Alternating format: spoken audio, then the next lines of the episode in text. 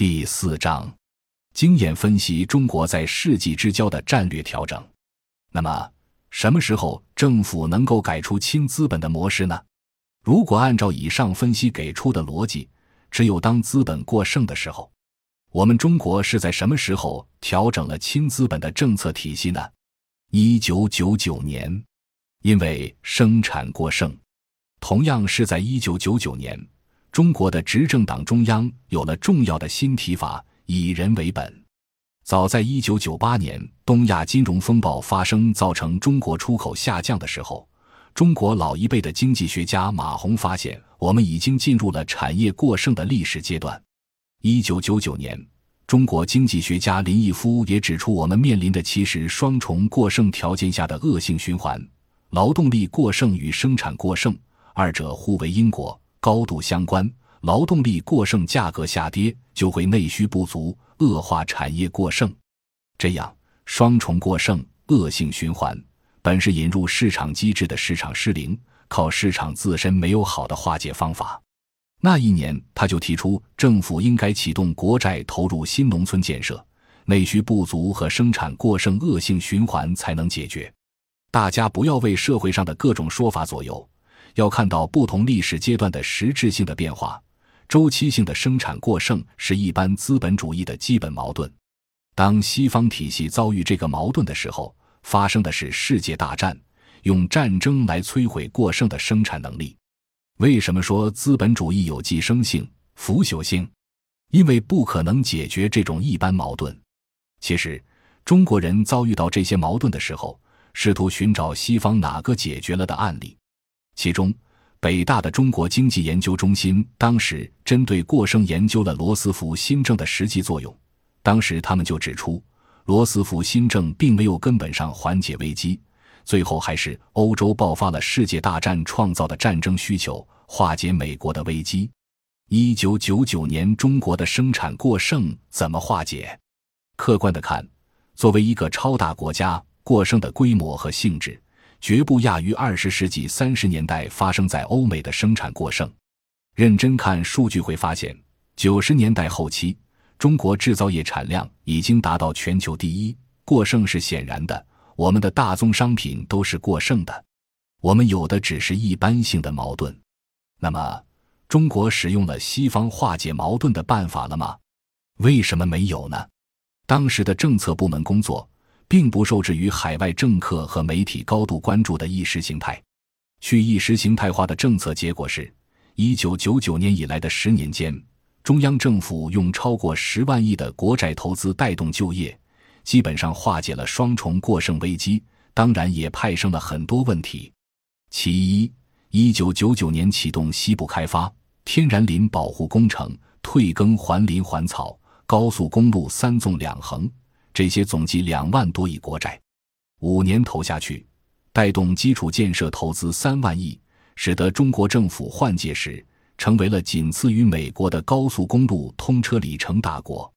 不过，西部开发虽然有效，但这个过程难免产生大量坏账。其二，二零零一年提出振兴东北工业基地，国债投资一万多亿。缓解了东北的资源枯竭城市和设备换代城市的转型困境。国务院成立了东北办，与西部办作为设立在发改委的两个副部级单位，直接操作大规模国债投资。在一九九八年之后的这一任政府领导下，投了三至四万亿基本建设。前可继承罗斯福西部投资市场停摆，国家发券；后可连接奥巴马。其三。二零零三年，温家宝总理上任伊始，实际上干的是中部崛起，增加两万亿国债。其次，二零零五年提出的新农村建设，五年来投入了约三万亿。其五，二零零八大地震灾后重建投入了约两万亿。这样，温总理第一个任期国债投入共约七万亿，几乎两倍于上一任。如果把二零零九年提出四万亿救市再加上，总共有十万多亿政府主导的大规模投资。诚然，这种短期的大规模国债投资也势必派生很多问题：一是导致中国出现了特别值得圈点的长期的投资拉动增长，从一九九八年一直到现在，带动的增长至少占 GDP 的三个点，某些年份会高于三个点。一般人都知道应该是三驾马车拉动经济增长，为什么我们总说不平衡？因为驾辕的本来应该是内需，但内需是长期上不去，驾辕的只能算是瘦驴，可是拉套的却是骏马。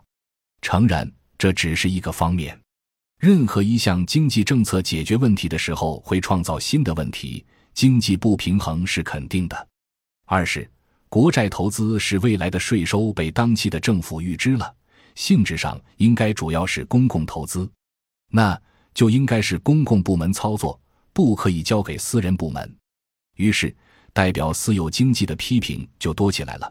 为什么公共部门得到加强？为什么大型国企垄断部门占比上升？私有部门及为其掌控媒体的意见很大。同期出现了中产阶级之本家精英群体代言这种不满。社会上痛批铁道、电力等垄断部门一浪高过一浪，民营经济相对于国家资本有所弱化，这是中央政府国债投资应对危机的客观结果。然而，既然这十几年用十几万亿元的国债拉动增长，那就要问：这种主要投资于国家基本建设项目的投资结构能不能改？能不能说从一九九八年增发国债就搞错了？二零零八年，奥巴马也靠增发国债缓解美国危机。今天，欧洲债务危机为什么这么囧？因为欧盟不能发行欧洲债，各国加入马斯特里赫特条约实现统一货币，但是却不可能统一控制各国政府发出的国债，于是各国的债务危机蔓延开来。欧元区各国政府的债务普遍超过占 GDP 的百分之六十以下的马斯特里赫特条约规定，变成了垃圾债。只能求助于欧洲央行和 IMF，而此前 IMF 被发展中国家批，使其资金的百分之七十早就已经都投到欧盟国家了。美国人使国债和货币两手增发，使用增发的货币购买增发的国债，客观上构成了向全球转嫁通胀的特殊政治优势，而欧盟做不到，因为欧洲央行只能增发欧元货币，而不能发欧盟的统一国债。对外转嫁债务危机制造通胀的能力就差很多。中国和西方比较，二零零九年全球危机是个具有普遍意义的历史性考验。